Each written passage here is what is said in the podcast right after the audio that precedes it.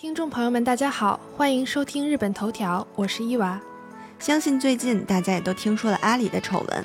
就在上周六啊，一名阿里巴巴的女员工在公司的内网发帖称，阿里巴巴的领导要求自己去陪商家喝酒，但之后被灌醉又遭到了猥亵。而后领导又为女员工开了房，并实施性侵行为。这名女员工向 HR 反映之后没有结果，于是前往食堂发传单维权。随后阿里回应。对这种猥亵性侵行为绝不容忍。阿里的董事长兼 CEO 张勇也在内网表示，自己对此非常震惊、气愤，而且羞愧。阿里称已对涉事的员工进行了停职，并表示全力配合警方。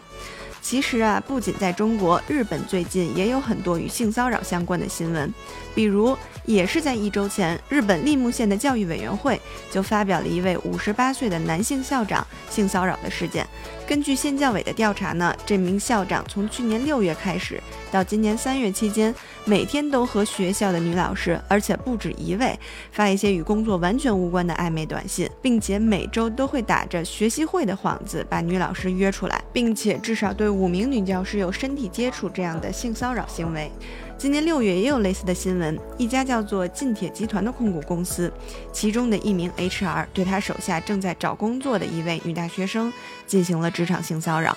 其中就包括以修改简历为由引诱女生到这个情侣酒店，并且逼迫女大学生和他发生了关系。所以说，不仅是中国，日本的职场性骚扰案件也是层出不穷。当然，出现这样的事件也会对这些涉事者有相应的处罚。比如说，像利木县教委对这个校长的处理结果呢，仅仅是对他停职了六个月。不过新闻里也公布了学校名字，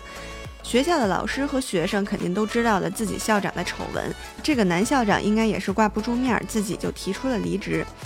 晋铁集团这边呢是直接解雇了这个 HR，所以说到涉事者在涉事之后的社会影响以及犯罪成本，虽然说现在只是新闻上进行了报道，只是停职了六个月，或者是从这家公司辞职。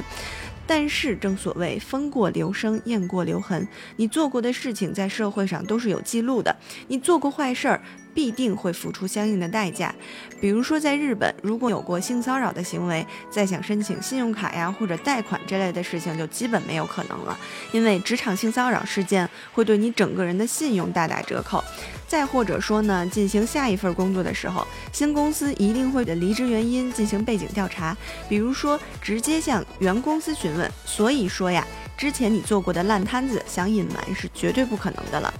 因为日本的这个性骚扰案件呀层出不穷，所以呢，在二零一七年一月一日公布了一份名叫《改正男女雇佣机会均等法》这样的一个法律，其中呢就包括日本的企业有义务制定有关职场性骚扰的相关对策。经过我的调查呢，我发现自从这个法律制定之后呢，在大学生入职企业之前都会进行相应的说明培训，比如说你在工作中同事啊、领导说的话或者做的动作作。让自己感到不适，都可以向公司专门的总务部门进行反映。比如说，上司说了荤段子，让自己反感，或者说做了不适合的动作，让自己感到不舒服，这些都可以向专门部门的人员进行说明。在反映这些事儿之后，他们会先去处理。所以说呀，日本社会还是比较重视职场性骚扰这样的事情的。所以说，如果领导或者同事对你有性骚扰的行为，或者做了让你认为有这种令人不快的事情，一定要第一时间制止，或者和公司相关部门反映，甚至是去报警。因为你不断的忍让，只会刺激加害方更强烈的欲望。因为很多强奸案都是从性骚扰开始的。所以说，如果你在职场遇到了性骚扰，态度一定要坚决，在第一时间断了对方的非分之想，学会保护好自己。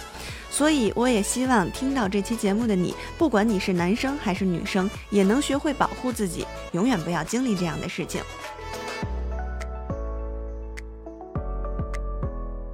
如果你赞同我的观点，可以在喜马拉雅订阅日本头条。如果你有其他观点或者任何想说的话，可以在评论区与我对话。感谢您收听日本头条，我是伊娃。